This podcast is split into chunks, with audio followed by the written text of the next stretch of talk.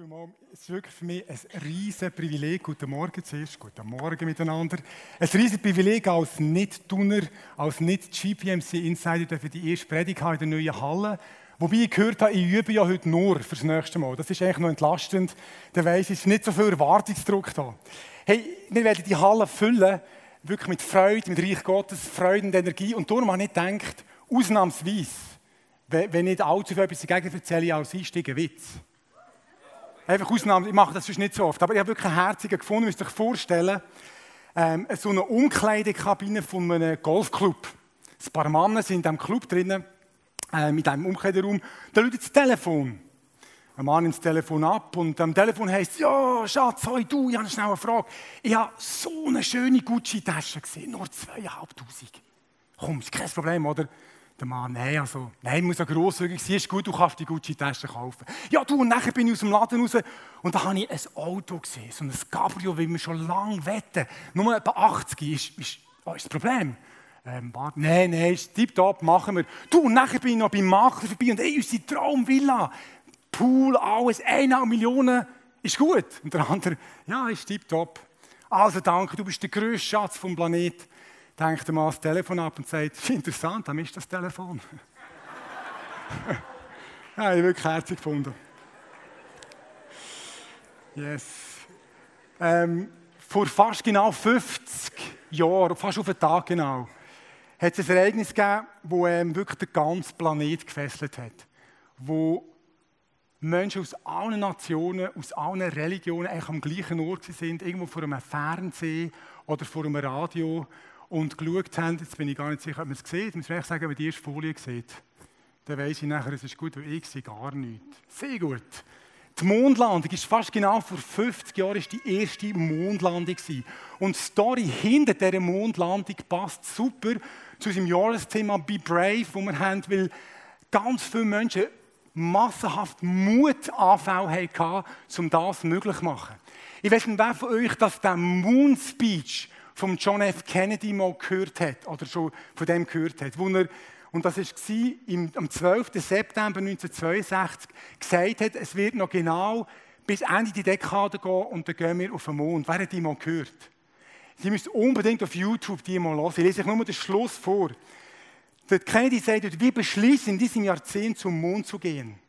Nicht, weil es einfach ist, sondern weil es schwer ist weil dieses Ziel dazu dienen wird, das Beste aus unseren Energien und Fähigkeiten herauszuholen. Weil diese Herausforderung eine ist, die wir bereit sind anzunehmen, eine, die wir nicht verschieben wollen und eine, die wir gewinnen wollen. Am 21. Juli 1969 ist es so wie gewesen. Der erste Mensch hat den Fuß auf den Mond gesetzt. Der erste Mensch ist der Neil Armstrong Und der Neil Armstrong, wie wir das alle wissen, ist ein wirklich hingegebener Jesus-Nachfolger gewesen. Und hat die berühmten Worte ausgesprochen, wo er gesagt hat, auf der letzten, oh, jetzt ist schon zu weit, hey, hey, hey, genau das war es gewesen. Die berühmten Worte ausgesprochen, wo er sagt, das, was ich jetzt mache, ist ein kleiner Schritt für einen Menschen, aber ein großer Sprung für die Menschheit. Ein kleiner Schritt für einen Menschen, aber ein großer Sprung für die Menschheit. Und er hat einen Schritt gemacht und der erste Mensch hat einen Fuß auf den Mond gesetzt. Und über das, was ich heute rede, ist auch eigentlich ein kleiner Schritt für einen einzelnen Menschen, aber kann unglaubliche Auswirkungen haben. Wir tauchen ein in eine Geschichte im Neuen Testament, wer die Bibel da hat, noch ein Papier oder auf dem Handy, das ist der einzige Grund, das Handy im Gottesdienst mal dafür zu nehmen. Soll durch Johannes 4 aufschlagen. Ganz bekannte Geschichte, viele kennen sie, wir gehen heute ein bisschen rein. Und ich werde zuerst schauen, wo die Geschichte aufhört, weil man sieht, was für eine riesige Auswirkung der erste, vielleicht nicht so großartige Schritt hatte, den Jesus hier macht. Am Schluss von dieser Story steht Folgendes. Am Schluss steht, viele Samariter aus dem Dorf glaubten nun an Jesus. Als sie dann mit Jesus zusammentrafen, baten sie ihn, bei ihnen zu bleiben. Deshalb blieben noch zwei Tage und noch viel mehr Menschen hörten seine Botschaft und glaubten an ihn. Zu der Frau, wir werden darauf kommen, wer das ist, sagen sie, nun glauben wir, weil wir ihn selbst gehört haben und nicht nur aufgrund deiner Worte. Jetzt wissen wir, dass er wirklich der Retter der Welt ist. eine komplett neue Story wird geschrieben für das Dorf. Ganz viele Menschen kommen zum Glauben. Es ist Erweckung in diesem Dorf. Es ist das erste Mal, wir hören, dass Nicht-Juden Jesus als Messias, als, als Sohn Gottes erkennen. Stell dir vor, deine Stadt, dein Dorf, dein Quartier passiert genau das. Und ich glaube, es ist ein bisschen programmatisch für das, was Gott eigentlich mit dieser Halle machen will. Die Halle an sich ist ja nicht, ist ja nicht wirklich viel wert, wenn Jesus sie nicht füllt. Aber wenn sie Jesus füllt, glaube ich, Gott wird diese Halle und das, was in dieser Halle passiert, brauchen, um wirklich die Story von dieser Stadt, von der Region neu zu schreiben. Und die Frage, die ich stellen am Anfang ist, gut, der Witz ist noch ein bisschen wenn wir schon das Thema von der Betty gehört haben, ist, was für ein Geheimnis, was für einen Zaubertrick hat Jesus angewendet, um hierher zu kommen? Was ist der erste Schritt, den Jesus macht, damit am Schluss das Dorf eine neue Story bekommt, eine neue Story durchgeschrieben wird? gehen ganz am Anfang zurück von der Geschichte und lesen die ersten paar Verse ähm, aus Johannes 4, 3 bis 7. Es heißt so, Jesus verließ Judäa und zog wieder nach Galiläa. Er musste aber durch Samaria ziehen. Er kommt nun in eine Stadt Samarias genannt Sichar, nahe bei dem Feld, das Jakob seinem Sohn Josef gab. Es war aber dort eine Quelle Jakobs. Jesus nun ermüdet von der Reise, setzte sich ohne weiteres an die Quelle nieder. Es war um die sechste Stunde. Da kommt eine Frau aus Samaria, Wasser zu schöpfen. Jesus spricht zu ihr, gib mir zu trinken.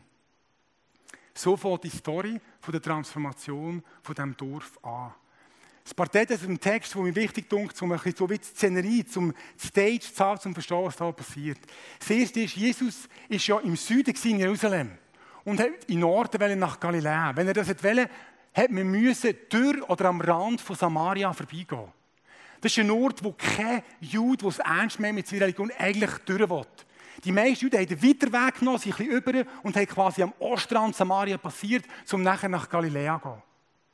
Aber in diesem Text ist interessant ist folgendes. Es heißt, Jesus musste, er musste durch Samaria ziehen. Warum hat er das müssen? Er hat es nicht müssen. Er hat einfach daran vorbeilaufen, wie es alle anderen guten Juden gemacht haben. Warum? Er hat es darum müssen, weil Gott in dieser Stadt, an diesem Ort, eine Frau auf dem Radar hatte. Und er wusste, diese Frau und das Dorf, dort wollte ich etwas machen. Und ich glaube, so geht es uns oft in unserem Leben. Wir, es passieren Sachen in unserem Leben, wo ich manchmal denke, warum bin ich jetzt an diesen Ort hergekommen? Aber Gottes Story im Hintergrund ist, du musst genau dort sein, weil Gott dort etwas für dich parat hat. Und dann geht die Story weiter. Interessanterweise heisst es, und das ist auch höchst außergewöhnlich, wenn dass die Frau zu diesem Brunnen gekommen ist. Die Frau ist um die sechste Stunde zum Brunnen gekommen. Das heisst, in der Mittagshitze und ganz allein. Oh, das ist höchst außergewöhnlich. Keine Frau in dieser Zeit geht allein, schon gar nicht am Mittag, an einen Brunnen, um Wasser zu schöpfen. Und es zeigt uns etwas über die Frau. Die Frau war eine Ausgestoßene. Die Frau war eine Paria, eine Unberührbare. Jemand, wo niemand etwas mit ihr zu tun hatte. Eine Frau, die ganz viel Scham in ihrem Leben war. Und glaubt mir, es gibt Hunderte und Hunderte und Hunderte von so Menschen in unserem Umfeld, wo wir jeden Tag vorbeilaufen. Die Frau ist dann gekommen, weil sie niemanden treffen wollte, weil sie ein Ausgestoßener war in diesem Dorf. Aber Gott hat sie auf dem Radar gehabt. Und jetzt macht Jesus etwas, er begeht mindestens einen fünffachen Tabubruch, damit die Frau und das Dorf in die Story von Gott hineinkommen. Jesus sagt dieser Frau etwas, es tönt so harmlos. Gib mir zu trinken kann ich es begründen sagen, warum das kein jüdischer Mann und schon gar nicht der, der von sich sagt, der Messias zu sein, das zu dieser Zeit würde machen. Aber Jesus hat es gemacht. Das Erste ist, es ist für uns Schweizer zumindest mal ein kultureller Tabubruch, mit Fremden zu reden. Say hello to a stranger. Bei uns lernst du ja als Kind, mit Fremden redest du nicht, das ist ein bisschen gefährlich, oder? Viele sagen den Kindern, ja, wenn Fremde kommen, gehen ihr auf die Seite. Ich, das habe ich schon von Kind auf nicht verstanden. Wisst ihr, was ich in der Sonnhalterstraße, für was ich berühmt war? Das ist die Straße, wo ich aufgewachsen bin. Jede Person, die kommt, hat gesagt, grüezi, ich bin der René, wer sind Sie und was haben Sie in der Tasche? Das ist, das ist Kontakt, das, das ist eine Meter Distanzregel, das weiß ich eigentlich nicht mehr so genau. Aber ich bin immer auf die Leute, ich einen Ruf aus unserem Quartier. Ich habe immer gehofft, ich habe etwas über aus dieser Tasche. Und ich bin ein Einzelkind, ich hatte nicht so viel zu tun, weil ich so viele Geschwister hatte, wo ich noch nicht ins gegangen bin. Grüezi, ich bin René, wer sind Sie und was haben Sie in der Tasche? Das ist für uns Schweizer ein Tabubruch, aber eigentlich sollten wir viel mehr mit Fremden reden. Im Reich Gottes macht man das so. Übrigens, ein Lehrer, der im Quartier war, der Okay, das ist jetzt eigentlich nicht so wichtig, aber ich erzähle es Der hat mich nicht so gerne gehabt. Ich habe keine Ahnung warum. Ich war so eine Liebe in der Schule und so. Wirklich keine Ahnung warum. Der hat, und ohne Seich, weil der gewusst dass ich im quartierliche Berüchtigt bin, hat an einer Lehrerkonferenz von der Kante mal Folgendes über mich erzählt. Der hat gesagt, René hat schon, weil er mich schlecht machen Das ist der Einzige, der mir je Betragensnoten gemacht hat. Aber ich habe ihm vergeben, ich bin ja Christ, er heißt Bruno Brunner, er wohnt in Gut. hat er an einer Notenkonferenz erzählt, der René hat als Kleiner allen Blumen im Quartier den Kopf abgeschnitten. Und das stimmt, wirklich im Fall nicht. Also ich habe schon Erinnerungslücke in meinem Alter heute, aber dann das sicher nicht. Ich habe das nie gemacht, er hat das erzählt. Aber der Grund ist, wahrscheinlich habe ich ihn genervt schon als Kind. Nachher als Schüler hat er so etwas abgedrückt an der Lehrerkonferenz. Also es ist nicht immer geliebt, wenn wir das machen. Es kann wie ein Tabubruch sein, wenn wir mit Fremden reden. Aber im Reich Gottes redet man mit Fremden.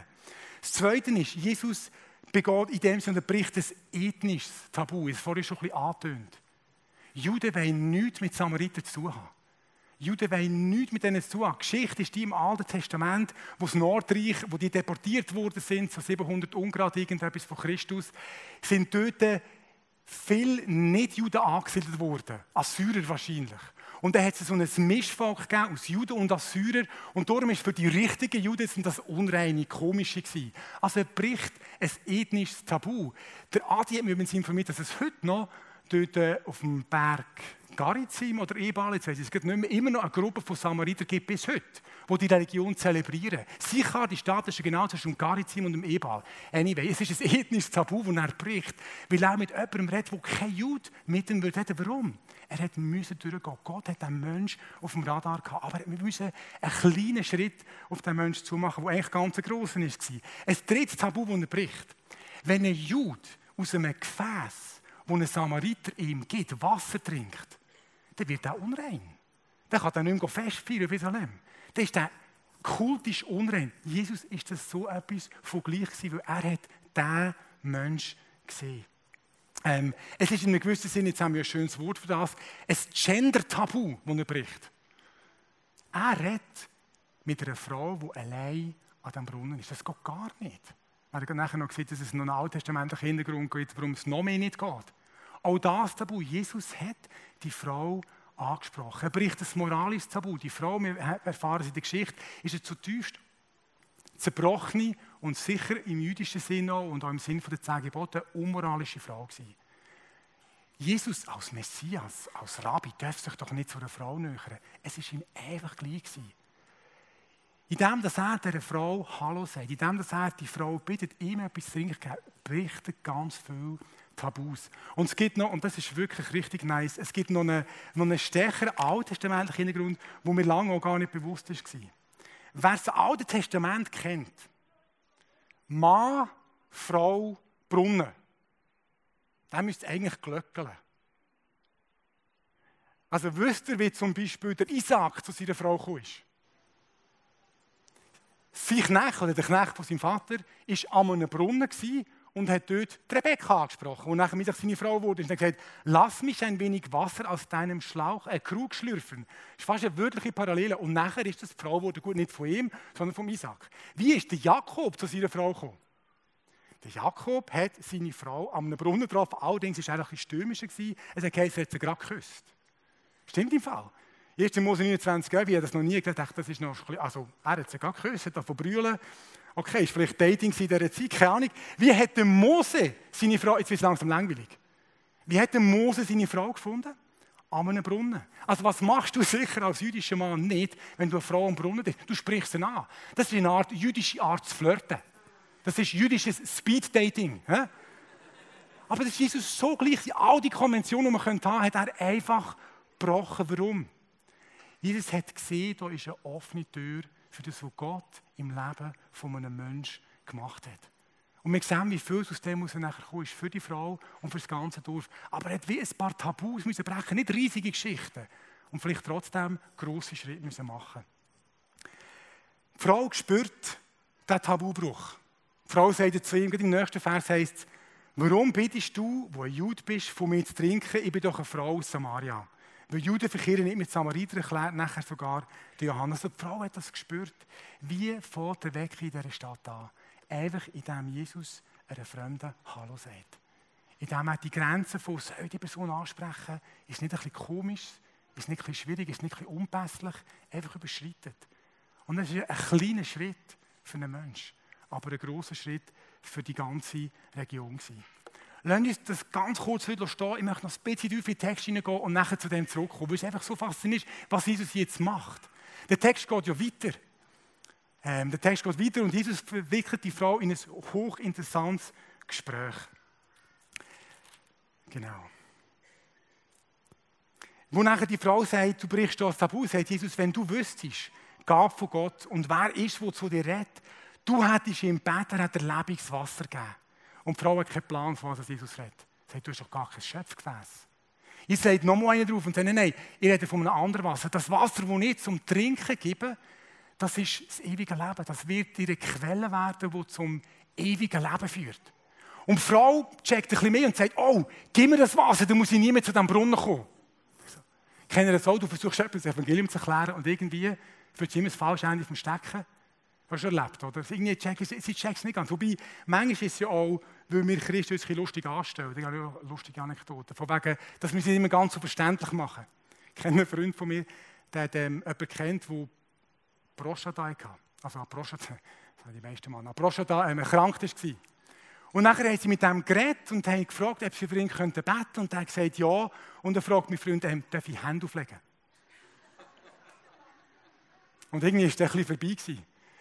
Und ihm ist nachher bewusst geworden, warum. Weil er gemeint er will die direkt auf die Prostata legen. Aber das ist ein anderes Thema. Also, manchmal sind wir noch nicht ganz klar in unserer Kommunikation. Aber Jesus war sehr klar. Gewesen. Und trotzdem hat es die Frau nicht begriffen. Und nachher ist er richtig reingestochen. Schon interessant, zuerst geht er auf der natürlichen Ebene rein. Nachher so mehr auf der Erlösungsebene. Wir haben es im Sommer vor einem Jahr gehabt, aber das dreieinige Werkwort Wunder ist auf der ganz natürlichen Ebene. Ähm, nachher auf der Ebene von der Erlösung, was macht er jetzt? Jetzt kommt er auf der übernatürlichen Ebene und sagt also, bring die an. Das ist so einer von diesen Orten, wo du denkst, Moment, musst du, Jesus, irgendwie habe ich etwas verpasst. Wieso redest du jetzt davon, bring die Mann? Und die Frau wie ich habe keinen Mann. Sagt Jesus, ja, ist schon so. Du hast keinen Mann aber du hast 4K und der, der jetzt, oder 5K und der, der jetzt, wo jetzt ist, ist nicht dein Mann. Also Jesus führt die Frau von diesem einfachen Hallo immer näher an den Ort, wo es wirklich brennt in ihrem Leben. Und der Moment, wo er anspricht, oder das übernatürliche Wort, ist scheinbar auch das, was sie am meisten angesprochen hat. Am Schluss vom Text heißt, oder in Johannes 4, 29 heißt es nachher, die Frau geht ins Dorf und sagt, hey, schau, da ist ein Mensch, der hat mir alles gesagt, was ich gemacht habe. Das ist doch nicht etwa der Messias. Also Jesus hat von dem ersten Schritt die Frau können weiternehmen an den Ort, wo sie verstanden hat, da steht der Messias von mir. Aber lass uns zurückgehen zu dem ersten Schritt. Und das möchte ich in der zweiten Hälfte der Predigt noch ein bisschen mehr reden. Sag an einem fremden Hallo. Ist wie das Geheimnis von der Erweckung, die in diesem Dorf passiert ist. Jetzt Warum fällt uns das oft so schwer, über die Grenzen zu gehen? Wo jetzt scheinbar überhaupt kein Problem hat. Jesus hat all die Grenzen einfach überschritten. Warum fällt es uns schwer? Und warum ist es Jesus einfacher gefallen? Ich weiß nicht, wie es dir geht. Ich meine, gut, das, was der Adi gemacht hat, ist jetzt gerade ein bisschen streng gewesen, finde ich so. Bille, bitte. Aber er hat Zivilcourage, oder? Warum? Was, was, was, denk, ja, was denken die Leute? Und es könnte etwas Komisches passieren. All diese Stimmen melden sich in deinem Kopf. Weißt du warum? weil der Teufel so Angst hat vor dem, was passieren könnte, wenn du und ich den Schritt aus dieser Komfortzone machen. Warum ist es Jesus so einfach gefallen? Es ist wie, er offenbart ein bisschen sein Geheimnis in diesem Text. Im Vers 10 sagt Jesus eigentlich der Drei- und Angelpunkt von seinem Leben, wie so die Grundlage von dem, dass wir diesen Schritt überhaupt machen können. Er sagt ihr nämlich, wenn du wüsstest, was Gab von Gott ist, und wer das ist, der vor dir steht, dann hast du ihm beten und er würde dir Lebenswasser geben. Wenn du wüsstest, wer vor dir steht, wer ich bin. Und wenn du wüsstest, was ich dir schenken kann. Jesus ist so tief verwurzelt das ist wirklich, das ist, ist mit dem Vorbild eigentlich mehr, das ist der zentrale Punkt, warum dass er all die Tabubrüche begangen hat. Er ist so tief verwurzelt im Wissen, wer das er ist. Kurz vorher ist der Heilige Geist auf ihn gekommen, Taufe. Der Moment, wo, wo Gott, der, also wo der Himmel aufgeht und die Stimme sagt, das ist mein geliebter Sohn. Lasst auf ihn. Wenn wir an den Ort herkommen von einer Willkommenskultur, an einen Ort herkommen, wo wir die Geschichte unserer Region neu schreiben, wo die Halle wirklich zu einem mächtigen Werkzeug in der Hand von Gott wird, ist der erste Schritt zu verstehen, weiss ich, wer ich bin. Weiss ich, wer ich bin. Eigentlich, anstatt dass, wir uns leiten von diesen Ängsten, müssten wir eigentlich denken, bevor wir fremden Hallo sagen, wenn du wüsstest, wer ich bin. Fühlt sich arrogant, das ist mir Christen immer so demütig. Aber verstehen, was ich meine? Das Wissen, wer wir sind. Gott sagt, das sind meine Kinder. Und das Wissen, was wir tragen. Jesus sagt, wenn du wüsstest, was ich dir schenken kann. Wenn wir würden verstehen, was für eine Power in unserem Leben ist.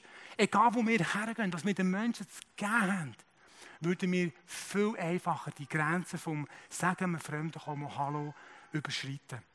Wir müssen wissen, wer wir sind. Du bist, wenn du unterwegs bist, für die Menschen um dich herum eine Brücke zum Himmel. Du bist für die Menschen um dich herum, wenn du Jesus nachfolgst, bist du ein Stück Himmel zum Anhängen. Es gibt Leute im Umfeld, die an ähnlichen Ort sind mit die Frau. Die einzige Chance für sie, den Himmel zu erleben, die Hölle zu erleben, bist du. Wir müssen wissen, wer wir sind. Unsere Identität und unsere Autorität muss glasklar sein. Der Teufel hat Angst vor dem, was passieren könnte, wenn wir das umarmen. Wenn wir rumlaufen im Wissen, wer wir sind und was wir tragen. Es macht so einen Unterschied. Wenn du gehst, posten und kurz vorher weißt, hey, jetzt geht ein Stück Himmel spazieren, im Migro oder Lidl oder Aldi. Jetzt läuft ein Stück Himmel um dort.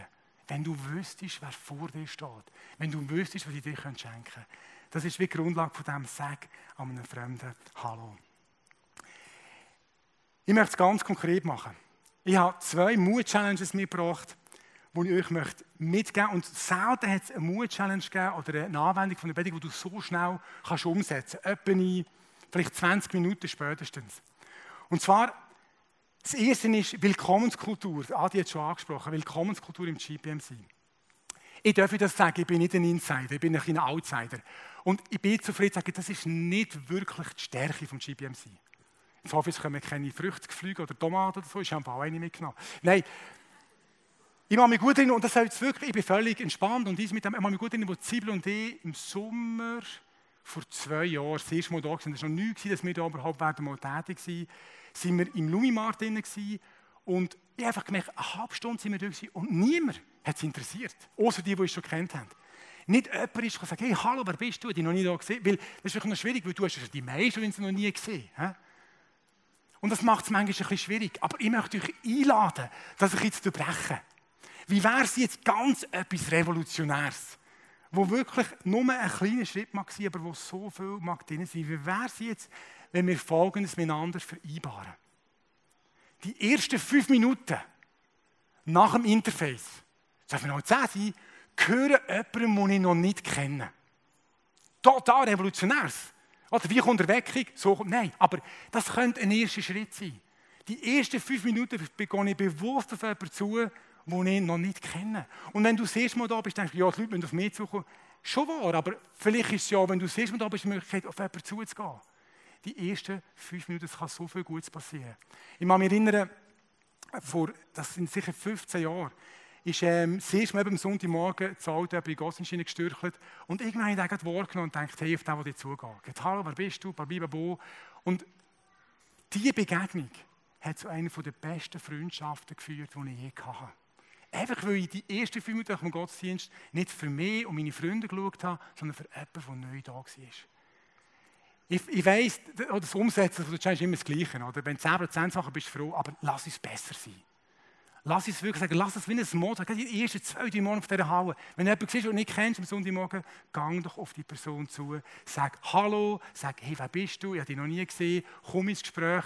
Und du musst nicht Geistliches abdrücken. Du darfst, wenn du 15 prophetische Worte vom Morgen schon hast, go for it. Ja? Aber du musst nicht. Sag einfach Hallo. Menschen gerne haben ist grundsätzlich gut, aber nichts Geistliches passiert, nebendran. Einfach Freundlichkeit, Gottes Liebe ist den Menschen so zugewandt. Er hat uns so gern. Sein Gesicht ist immer uns zugewandt. Wenden wir zwischen uns das Gesicht jemandem zu, den wir noch nicht kennen. Das ist die erste Mut-Challenge. Und die zweite Mut-Challenge ist, warum nicht im Alltag ein bisschen Tabu brechen und sagen, ich nehme mir vor, warum nicht sagen, einmal am Tag, wenn ich unterwegs bin, mit einem Fremden oder einer Fremden ins Gespräch zu kommen. Ich weiß, das ist am Anfang ein bisschen scary, aber das kann richtig Spass machen. Und es kann so wichtig sein für einzelne Menschen, dass wir sie ansprechen. Nochmal, vielleicht bist du der Moment, wo sich die Wege kreuzen und die Chance ist nachher vorbei. Ich werde euch die Story erzählen vom Ahmed. Das ist ganz, ganz eine neue Story. Der Ahmed ist jemand, den ich nicht näher kenne, ist in Schönewede, das ist ein bisschen weiter, also ein paar Minuten mit dem Zug weg von Alten, ist er am Bahnhof gesessen und hat das Gefühl gehabt, ich muss auf Alten. Er hat keine Ahnung warum. Ich muss auf Alten. Er ist in den Zug eingestiegen. Parallel dazu hat sich ein Team vorbereitet, das Alten auf die Straße zu gehen.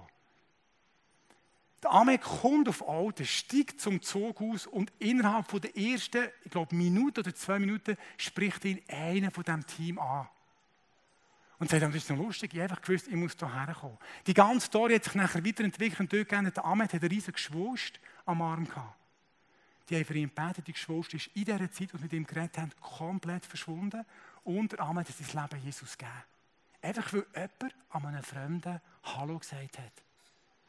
Lernt uns an, auch im Alltag die Tabus brechen und auf Menschen zuzugehen oder mit Menschen ins Gespräch zu kommen, die wir noch nicht kennen. Was ist das Geheimnis für Erweckung? Ich weiß es nicht. Es sind so viele Bücher geschrieben worden, das längt für 15 Mal Erweckung um den ganzen Planet. Aber was genau ist, was ich sicher weiß, ist, diesen Schritt braucht es. Es ist ein kleiner Schritt für einen Menschen. Aber es kann ein großer Schritt sein für ein ganzes Quartier, für eine ganze Familie, für ein ganzes Dorf, für eine ganze Stadt.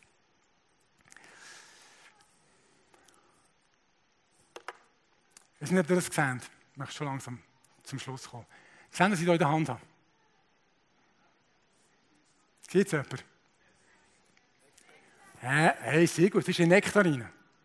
Aber sieht jemand, was ich hier in der Hand habe? Was? Ein Nektarinenbaum, hä? Genau. Und seht ihr, was ich hier in der Hand habe? Eine ganze Nektarinenplantage habe ich hier in der Hand. Verstehst du, wir sehen nur eine Frucht. Aber wenn du es richtig machst, ich habe keine Ahnung, wie das geht. Wenn du es richtig machst, machst du aus dem eine Nektarinenplantage. Und ich hoffe, dass du das mitnehmen kannst. Jede Begegnung, die du hast, jeder Mensch, den du im Alltag triffst, kann der Anfang sein von einer ganzen Plantage, von einer ganzen einfach Veränderung für eine Familie, für ein Dorf, für eine ganze Stadt.